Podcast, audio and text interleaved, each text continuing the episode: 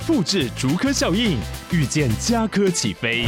嘉义花园造镇新案 AI 世界城隆重登场，马上把握与嘉科最近的距离。嘉义科学园区无人机产业聚落，华泰名品城打造高铁 Outlet，故宫南院长庚医院县府生活圈 AI 世界城二到三房抢先预约零五三七一七五五五。五十后的人生要越活越好，让五十加 Talk 陪你用新的方法创造属于你的理想老后。Hello，各位听众，大家好，欢迎收听这一集的五十加 Talk，我是周慧婷。我们今天节目非常难得哦，邀请到的来宾呢是我非常敬重的新闻前辈，让我们欢迎资深媒体人李思端李大哥。我要自己鼓掌嘛？鼓掌鼓掌鼓掌！欢迎，谢谢慧婷，也谢谢今天来到这个地方，我们有机会跟远见天下的朋友，希望也是一个有意义的时光。嗯、绝对是的啊！我不知道年轻小朋友对您的熟悉程度，但是我想对这个三十岁以上。我们的听众朋友来讲呢，你几乎是台湾新闻媒体一个时代的代表。在我们这个电视新闻媒体最辉煌的年代，你曾经是三台最年轻的采访组长。我脑袋怎么想到那个国史馆或者故宫博物院去了？您那时候是几岁？在当新闻采访组长的时候？我我其实我到现在做电视啊，就是媒体上，算一九八三吧，一九八三年年底，所以到今年四十年。哇，嗯，四十年，然后。我那时候二十六岁，七十二年进去，我担任采访组组长是七十八年，等于是坐直升机。对，我现在觉得很特别的，然后很幸运的一个、嗯、一个过程。呃，我觉得也不是幸运啦，因为你后来你包括也担任了新闻部的经理嘛，嗯、然后主播晚间新闻，然后后来离开台视之后，也待了几个电视台。那不管是播新闻或者是主持节目，都有非常亮眼的成绩哦。谢谢。我不知道你回顾自己这段辉煌的历史什么感觉？应该觉得很值得吧？我把两个字两个字拿掉好吧？哪两个字？辉煌。我觉得啊，我也觉得人的一生的过程难以预料。嗯那大部分时间我们回想起来，你你只能用真的就是幸运，幸运的你有这个时间，嗯，你还有这些机运跟贵人，嗯哼，你还有朋友，然后最为感谢的就是观众还还没看厌你啊，因为我们做的是服务业，嗯哼，做的是，所以我我回过来讲，我我觉得就这几个因素。现在回想起来，你不是说这个故作谦虚状，还要做，真的就是这样子，就是你你很幸运啊。然后没有因为很多事情都可能把你自己可能走到另外一条路上去了。嗯，啊、呃，还有一个我觉得一个更重要的因素就是，我实在没有别的一技之长。我我想过，我也曾经有很多朋友，我看到他们走到别的行业去了，我也曾经心中的暗自的羡慕过。嗯，可是我觉得一方面是胆怯啊、呃，一方面谨慎。还有大概就是新闻工作，一直我觉得蛮喜欢的一个工作哦。所以你呃，当初是填志愿就考上了新闻系，还是说你把 这个新闻记者想要当做你的志愿？我根本不知道我要干嘛。我我从小的志愿是当导演或者当建筑师啊，但绝对不是什么记者。我是因为高中的时候有一位学长，他那时候已经在电视台工作了，他到我高中的学校那时候安排职涯讲座啊。然后高三的时候，他就来说他的工作，他在电视台当主播了，我就觉得我就哇，这么棒的工作啊！哦，嗯，我就我就想当记者。我当记者是因为我想逃避那些其他不想做的事情。对 对对，而且我觉得记者好像听起来是蛮自由自在的。我很怕规律，我很怕命令。嗯哼，就这样子。我第一年是根本没考上，我是就在补习班南阳街待了一年。我非常感谢南阳街的那种填鸭式教育，在那个时代的考试制度下。他非常成功，嗯，对我我第一年的成绩跟第二年那天壤之别。第一年数学那时候有倒扣制度啊，得了四点二分，我到时候我我也不知道我到底答对了哪一题。好，但我第二年重考数学多少呢？嗯，接近七十分。哇哦，嗯，一个乙组的啊，而且我地理、历史、三民主义都是一百。嗯嗯，所以真的是走文科的料。不是补习班哦。我我当然很多人对补习班有非常的不同的见解或者批判，但我必须补习班他那种教育，对那时候那种考试的出题方式，嗯、可能他真是奏效。我几乎所有高中的每个科的六本课本，我可以从第一页背到最后一页背耶。好，所以你哎，正大新闻系是呃，跟我先生是前后期。嗯，而且我后来发现你们俩我比他早一年同月生哎，你们。我大二的时候他进来嘛，嗯哼哼，然后我大三当学会的时候，他二年级可以进入学会。他的父亲跟我的父亲都是老师，对，都是大学教授，是啊，他老太爷是成功大学嘛，嗯，对，我父亲在台北师范大学，嗯嗯，所以我觉得我们都是来自于一个蛮重视，我相信教养跟教育的，嗯，但我胆子小。他胆子比我大，那你知道什么原因吗？我不知道。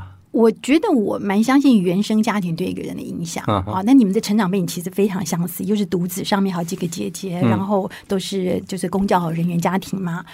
那为什么两个人个性会有所不同？我觉得跟你们的父亲的教养态度有很大的关系。就是我先生的爸爸是比较温和的，从来不疾言厉色的，然后在家里是没有声音的，所以呢，儿子就比较强势，然后在国高中就开始在外面搞东搞西的。那我觉得你应该是父亲比较严格管教的那一种，对不对？所以你就比较循规蹈矩，是吗？我也不是啊，我我父亲在 在我父亲在我成长的时候两次去美国念书。哦，所以不在身边，根本不在身边。我母亲管我管的很严。哦，是母亲管的严。我母亲管的很严很严，然后我就是那种躲在后面循规蹈矩，嗯，然后满脑子。所以你有做过什么坏事吗？我满脑子想做坏念头，但是 每次都不敢。例如呢？然后我羡慕那种会打架，然后会会做做的最缺德一件事情。端午节大家不是立蛋吗？啊哈。我们拿了学校发的给我们做立蛋实习的。同学不要立，我们居然拿那个蛋来干嘛呢？我们知道那个蛋在汽车车窗上很难洗啊，然后我就跟同学，我们就拿了那个蛋砸人家的汽车玻璃，就是停在那边的空车子。嗯嗯嗯。小 case 啦，小 case 啊，但我我觉得好像已经很已经很严重了，已经已经很叛逆了，对，所以真的是乖孩子，对，蛮乖的。嗯嗯嗯，好，所以你后来呃就选择了新闻这个职业，然后你出国念书也是念的是新闻嘛，对，那回来很快就进了台视，你那台是待多久时间？我还是待十三年啊，十三年哦，OK，那应该算是你最。年轻气盛，然后最意气风发的一段时间，对不对？这些字眼形容的好可怕，觉得就是呃，人生的事业的起步啊，嗯，也刚好自己其实说起来是最最不成熟的时候，嗯，所以听说那时候你在新闻部办公室还蛮跋扈的，对不对？我不知道，我我没有听人直接用这两个字跟跟我形容，呃，有的话大家都放在心里了。啊，我所以我听到了，我觉得我那时候因为是周围的年龄。你想想看，台视是个多么重视资历的一个、嗯、一个媒体，而且他自己本身有那么大的一个历史背景，而我的年龄有点志得意满，嗯哼，我觉得有点自己忘了分寸，再加上很多同事之间年龄跟我之间也许不相上下哈，嗯，简单说起来，你 EQ 实在有点烂，所以在那时候我大概想的都是成效，嗯、想的都是目标啊，想的都是成败，但是你。你对人人性的忍耐跟理解，那根本是零分吗？所以你那时候怎么骂记者？我会用非常直接的字眼，但我不会用那种形容词了。那直接就是我不能接受或怎么样，这这这习惯一直到我后来到了其他电视台，还没有真的完全改过来。哦，真的啊？我觉得我还是会很直截了当的对你工作的不满，可能听起来不太舒服的那种。调侃或者那你可以举例吗？我不我不愿意举例，不愿意举例。那我给你求证一件事情好不好？好。我那时候听说你叫某些记者啊，不是叫名字，叫他们笨蛋一号、笨蛋二号、笨蛋三号，是真的吗？绝对没有这回事，绝对没有。以我的这种胆子。以我这种胆子，我你刚刚我听到我连这个小时候、恶作剧都已经这个把视为一件天大事。我觉得我不可能会做这么样对抗的事情。嗯。啊，因为这种对抗势必会带来直接的冲突。对。对我大概还还不至于，还不至于，也没有那个胆量。嗯你会丢稿子吗？我有甩过稿子，对对对对，就是大部分情况是因为那个时间压力太大。对对对，没错，完全了解。嗯，而且就是针对事情。对不对？我那时候播新闻，其实有一个很让我们同仁受不了的，嗯，因为那时候我自己不仅主播，还兼任主管，嗯哼，是。那当时台湾那时候只有三三家电视台，台视、中视、华视。嗯，听说你那时候还会监看其他人。我我在播新闻的时候，其实极不专心的。我的播新闻前面有四台电视，电视对，一台监视我们自己的画面，我知道下面准备的画面是。嗯。另外三台，一台是我们 on air 的画面，嗯，还有就是另外两台是另外两家电视台正在播出的新闻。这好像很简单，我给你比喻一下，不简单。你就像在保龄球，你去过打保龄球，嗯哼。打保龄球有一个很奇妙的心理，因为保龄球道都是彼此相邻的，对，你会受到你隔壁球友的若干的心理影响。嗯哼，他的击出的优劣会给你，让你感觉自卑或感觉 感觉自大。然后我发现，我我又从那发觉很有趣的，当我的旁边的球道人在开始丢球的时候，我是他比我强的时候，我会比他慢丢出去。嗯嗯，我不想跟他同步丢去，因为到时候同步前面一个是零分，一个是 full house，那那个多糗啊！但如果我发觉他是比我弱的时候，我就会快速丢出，我就要冲击他，感觉可以压倒他。后来我就把这心理运用在我自己的监看上面。我的监看有几个用途，一个就是我知道别人新闻到底做的跟我们好，我不要在事后再去看。嗯，我可以同时看。嗯哼。第二个，我可以假设观众在正式看的时候，也许他 switch。嗯，他从一台跳到我们这一台，他会不会觉得我的新闻是一个非常不好的、无聊的东西？他会想跳。嗯哼哼。那我可以从他播出的内容，我可以预知我们的内容大概什么样子。嗯，我可以调整我的顺序，甚至把我们那条已经排好的新闻拿掉。我等于不是在专心播新闻，我在同时在监看，看同时在做判断，同时在调整。所以对我一起工作的同仁，从导播到所有的同仁是个压力。对，我到后来公司在我的稿子上面再加装了一部摄影机，专门对着我的稿子拍，知道我到底要念哪一份稿子。啊，因为导播已经不能确定我在播什么新闻。嗯，因为我自己调整到后来，有时候我忘了跟导播讲。你这个能力从哪里来的？啊，你觉得？我觉得好玩吗？但是这个极不专业，而且我觉得因此就受到很多同仁的批判，觉得。当然，对我来讲，这是一种工作上的竞争。而你看，在专业人士眼中，你跟我胡闹嘛？也就因此，我在那个时候已经会看到下面可能做的不好的同事，在我播的时候进新闻或者进广告的时候，请他到我旁边来。我说：“你为什么把他叫过来啊？”我说：“为什么你做的刚刚，你有没有看到别人做的什么样子？你为什么不做？或者说 你做的到底好不好？你有没有看到别人做的什么样子？你为什么不做？或者说你到底跟我讲，你这条还有没有价值播？”哇，现在回想起来，我大概是有点过了头啊。所以你知道我为什么没有去考台师了？没有没有。不过哎，你知道过去这在将近十年的时间吧，很多新闻界的朋友在聊到你的时候啊，嗯、都会讲一句说李四端变了好多。你有听过这样的说法吧？头次听到。哦，真的吗？对，真的吗？你自己感觉吗？我自己感觉是老了吧？你觉得是年纪的关系？也经过一些事情，让你自己觉得好像应该调整吧？嗯嗯。嗯，如果说我有调整的话，嗯嗯嗯，对。我觉得比较有耐性，嗯，然后比较保留，嗯哼，而且我觉得还有一个大，也许我可以自己比较不脸红的说出来，就是现在会替别人着想，嗯，虽然能想多少，我觉得那是见仁见智，但是替别人着想，就是这个事情，我从他的角度是不是很为难？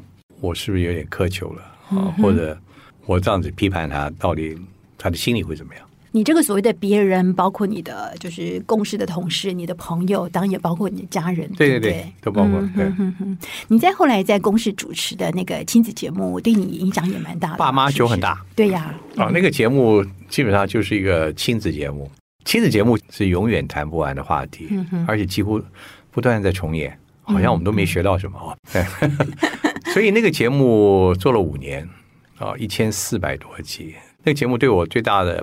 两个冲击，第一个就是把我自己从原来的主播的那种有点视为自己是客观公正、高高在上调整，嗯哼，啊去学习做一个真的电视的传播人，就是怎么让观众不是因为你是主播来接受你，而是因为你能够给观众一些感觉，把你从一个很职业化的主观啊客观调整到一个很自然的主观，就是。介入到观众的情绪里，这是第一个训练。第二个训练就是，我觉得，嗯，那个节目本身教导了很多我，我可能以前是没有想过的，也让我接触到很多在新闻采访工作上所接触不到的很多的社会的议题跟素人。举两个例子，嗯，我永远搞不清楚那个妯娌的那种关系，什么叫妯，什么叫娌，我到现在还搞不清楚谁谁是谁的姑妈又表什么东西。但那个节目经常会做的题目就是。我讨厌我的妯娌，我跟妯娌不相识。我是妯娌到底是什么？我因为我的我的原生家庭很单纯，我就是因为我父亲他们的母亲都是从大陆过来的，对，根本没有什么亲戚。嗯、然后你又是独子，然后我家里就三个姐姐，根本没有。我说我我家里从来没有这种所谓。那你现在知道妯娌是什么意思了？我我还是不是记，就是兄弟。两个人的太太哦，他们彼此就叫。我也家里没有任何婆媳的经验，对我来讲，我到现在我我太太也没有跟我父母亲住在一起过。嗯哼，这个亲属之间的家庭的关系，还有就是很多家庭的是如此的问题丛生，十七岁就第一个小孩，到二十七岁已经有六七个小孩，还有那种就是家里完全靠了这个社会救助，然后你要了解他们。说了解，我觉得也也你也不可能办到，稍微有点同理心哦，去我觉得对我来讲都是一个空前的经验。然后我第一次主持这种节目，有家长、有有同学，还有一些艺人来宾，我第一次找不到我要干嘛，因为我他们讲满了，我我说我到底我要说什么？嗯嗯。所以那刚开始前一年对我讲极大的痛苦。嗯，我我不知道我要主持什么，我也更不知道如何去发挥我自己。所以我觉得那五年的训练就是改变你自己。可是我觉得后来是怎么找到你的位置的？哎，奇怪啊！我觉得就是主持了一年多之后，你你慢慢去感受到你可以发挥一些事情。嗯嗯、你不要把你自己包装的那么好，去讲一些你就是即兴，你想到的话，不要再那么犹豫了。嗯，说出来。嗯嗯，嗯，然后把你直接的感觉。我觉得我直接感觉说出来，当然这里面有危险。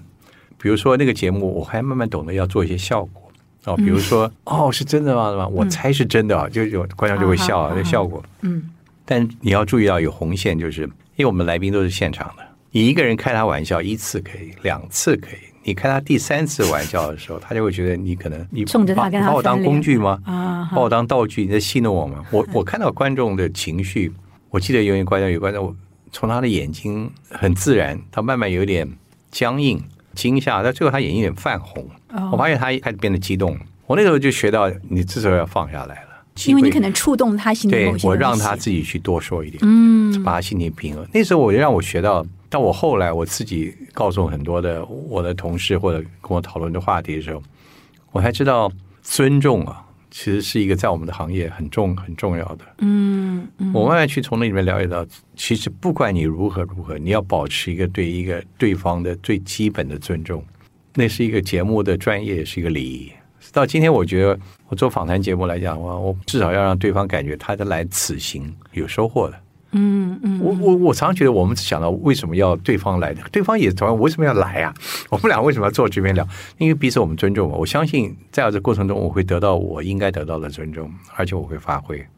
所以这个节目也某种程度影响了你的主持的风格，对不对？也许还包括您刚刚讲到我做人的态度上有没有什么改变？嗯哼，嗯，大概就是尊重。嗯。好，其实你知道，我第一次在媒体上看到李四端要主持亲子节目，你知道的，我的反应是什么？什么？我说亲子节目不是应该找我主持的吗？为什么找李四端？但是事实证明，这个节目真的是啊、呃，在你手上非常的成功。尤其是你知道，我有时候看到哦，就是过去当你的形象就是公正、客观、犀利的，嗯、然后呃也，是一个强势的主播，所以感觉在家里应该也是很有权威的吧。但是我看到你很认真的在倾听父母的声音，然后你也从从父母的角度，很就是愿意放下身段来听听孩子们他们的心声。我其实我觉得还蛮感动的。希望吧，你这番话我听了，我我现在我很感动。那呃，你有没有在这里面可不可以举些例子？比方说，听到哪些的故事啊、呃，哪些的讨论主题，让你看到自己的反射，然后呃，影响到你对你自己当父亲的角色，或者说跟家人相处的。有一个例子是，有有因为当时儿子。在国外那时候念书，他在台湾的我个人对他的期待或学业上面的也不是很理想。到国外，也许刚好就处理他人生的也是一段调整的时候吧。他小时候有一个表哥，他们俩都玩在一起。我那时候心中就有一个很纳闷：为什么我跟这个表哥好像每次都可以谈得很来？嗯。可是我看，因为他不是你儿子的。我看我儿子谈的时候，三言两句我们就谈不下去了。嗯。不然一碰到他，我我的问题永远是最近怎么样，书念的还好嘛？他就开始火大了，怎么老是这些话题？知道吗？那你跟这个表哥谈些什么呢？比如说，我会讲的是，哎，最近混的不错吧？嗯。哦。可是我觉得这种话语、这种用词，好像从来不会在这。我我我一直很纳闷的事情啊。嗯。那爸妈就很大的节目，他他除了亲子之间，他都会找亲子的问题的一些专家学者节目中、嗯嗯、熟了，我就开始问他，我说：“哎，我有个问题，我能不能问你哦？”对。我不是假装说我朋友，嗯、我我私下节目说我能问的问题。嗯，我说为什么我我跟我的小孩跟我的看的我亲人的小孩谈的话这么差别？他告诉我一个显而易见的道理，但我自己那是完全没有弄懂。当你重视来自血缘的关系，代表你们彼此有责任。嗯，彼此责任就带来了期待。嗯哼，期待就带来伤害。我对我的姐姐的小孩，我我也有期待啊，啊，那不一样的。你们是另外一种的血缘，嗯，也就是你们的亲近感造成了压力，嗯，我说那怎么处理呢？他说也许认清这个事实，那个很难改变的。但是后来我慢慢在节目中无处的讨论的议题里，我都知道，其实根源就在于父母亲对孩子的期待，嗯，这个期待经常触礁或出错了，或者期待的时机点不对，而最后衍生了。可能很重大的问题，都是那个期待。但是你如果完全没有期待，那可能结果更糟。嗯，对。所以，所以怎么拿捏呢？我们做了一千多集，我我觉得没有办法去给标准答案，对也还好不能，因为每个家庭的故事都不一样。我们把这些故事呈现过来，我觉得无非是让有类似类似经验的人坐在电视机前面那些家庭去想一想，别人的情况是不是在他身上发生了，或可能会重演。嗯，嗯，然后他们的处理方式对他来讲是对还是错？嗯，或者他能够做更好的处理，但是也那个事情就让我感觉到，呃，期待真的造成一些不必要的压力。我并不说现在我对孩子没有期待，是，但是我会用更了解他的角度来去处理。然后我觉得我们两个就把心中话说出来嘛。有次我家小孩跟我谈到，就是谈到那个。将来要结婚，因为他也是独子，嗯，我也独子。我们谈到了中国人这个老一辈的人都会有这个传宗接代的这个事情，我很惊讶，就是我、嗯、我们有这样这样子的一个对话，是。哦，我也很高兴我们有这个对话，代表他愿意来跟我谈，嗯、代表他相信我说的会是实话，嗯、而不是应付的，嗯，那我很高兴，我可以告诉他不必有这个任何压力。在那一刻，我的感觉，我们两个的。相处好像进到一个新的阶段了，嗯、因为我觉得有时候我们跟孩子的交谈，其实我们彼此都有设限的。嗯，对。也就是说，亲子之间有一些天生的是压力。嗯，嗯那个压力能不能够轻松的处理，那跟着是一个每个人的一生的课程嘛。嗯嗯嗯，所以你觉得跟呃子女相处这个改变，一方面我觉得可能是年龄应该也是蛮大的因素，嗯、另外一个跟你在那五年主持这个《爸妈囧很大》这个节目，应该也受到了一些的影响。我当时没有完全理解，但我现在慢慢回想看，嗯、还有一个最大的一个帮助，我觉得拍那个节目的很多朋友其实都蛮年轻的。也让我有机会去认识这些年轻的观众。不过你在做这个节目的时候，你子女应该都成年了，对不对？啊，没有成年，我女儿还蛮将近成年，对对，是不是？而且也已经在国外念书了好像。所以你回顾自己在孩子童年也好，或者说青少年成长的阶段啊，如果说再重来一次，如果你还是那个很忙碌的，然后很热爱工作的、很知名的李四段，你觉得你做法上会有什么不一样吗？我看到了啊、哦，这个父母亲跟子女之间。呃，也是从类似的节目经验或者我自己的故事，我我不是坦然把我自己定位在哪一个，因为我觉得说我自己怎么做或怎么做可能不是那么正确。我只能说，父母亲跟子女的相处，真的是你投资几分，你能得回几分。嗯哼，嗯，千万不能抱怨。但是很多人的投资方向可能不太一样，因为就是我们最后都会找出很多借口。嗯。但是我相信归根究底，你跟他的相处多少时间，你投入了多少，那最后的结果才是有道理的。嗯，否则的话，你只有互互相埋怨。所以我如果说我年轻的话，应该有多一点时间去去了解、去相处。但一个前提又来了，你年轻的时候，就刚刚你问到我，我年轻的工作的这个心态，啊工作的，你那时候了解这么多吗？说我也许。再来一遍，做的更差。好，所以你现在你会想要给正在面临孩子成长阶段的父母什么样的建议吗？我就觉得及早开始。我觉得孩子最重要的应该是还是两件事吧，品德跟责任感嘛。那这个品德跟责任感，我要从小去注意。就这两件事情，他们很早就学会了。我觉得父母亲的担心就可以少很多。嗯哼哼哼。那你现在对你的孩子两个都已经啊、呃、非常成年了，对不对？对对对。你对他们还有什么担忧吗？非常成年，很少听到这个这个这个。成年就是二十岁以上嘛，非常成年应该就是过了三十。所以我忘了题目是吧？哦，所以我说你对他们还没有什么担忧？其实真的担忧就是自己还能够陪他们多久？你会希望能越久越好。嗯。但是。奇怪啊！我觉得人过了一个年龄之后，你开始会倒数了 啊！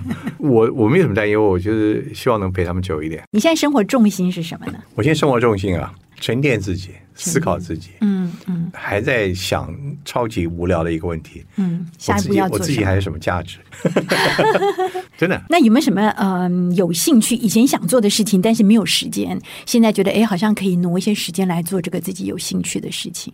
现在倒是最近有个很无聊的，你知道那个我很喜欢旅游，可是大家知道过去三年根本不可能有谁跟你旅游，对不对？嗯。那后来我想想，很多人就在 YouTube 上面有很多影片嘛，那拍的影片就是旅游地点，他们当地就近可以去看的。我后来就是发觉，你可以跟着他去旅游，欣赏他所介绍的地方。这些 YouTuber 拍的东西必须是不要那么多话哦，然后他拍的是很生活的，而且也符合你自己的兴趣跟眼光的。嗯哼。重点来了。